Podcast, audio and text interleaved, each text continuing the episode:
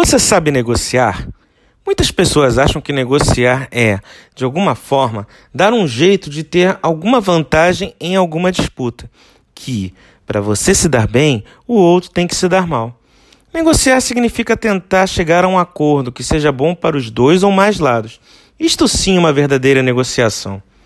Tem uma palestra chamada Planejando Sonhos, onde ensino como se negocia, por exemplo, a compra de um carro.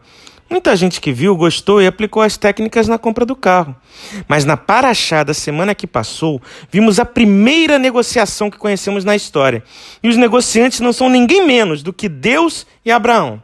Quando Deus está para destruir Sodoma, Abraão negocia com Deus que, se tiverem 50 homens justos lá, Deus destruirá a cidade?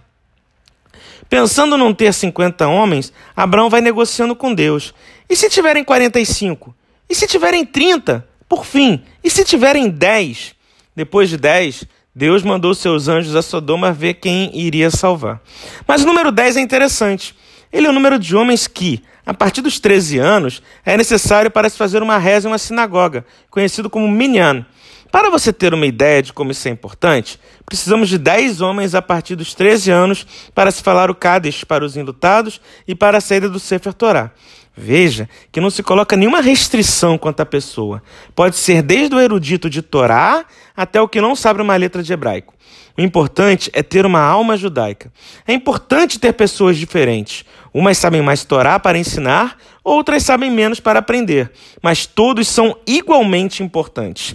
Lembre-se: nove pessoas altamente qualificadas não são suficientes para que se tenha leitura da Torá ou se fale um Cádiz.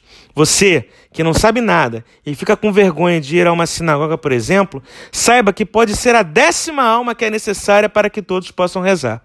Meu nome é Jacques e esta foi mais uma mensagem para você. Shavuot Tov.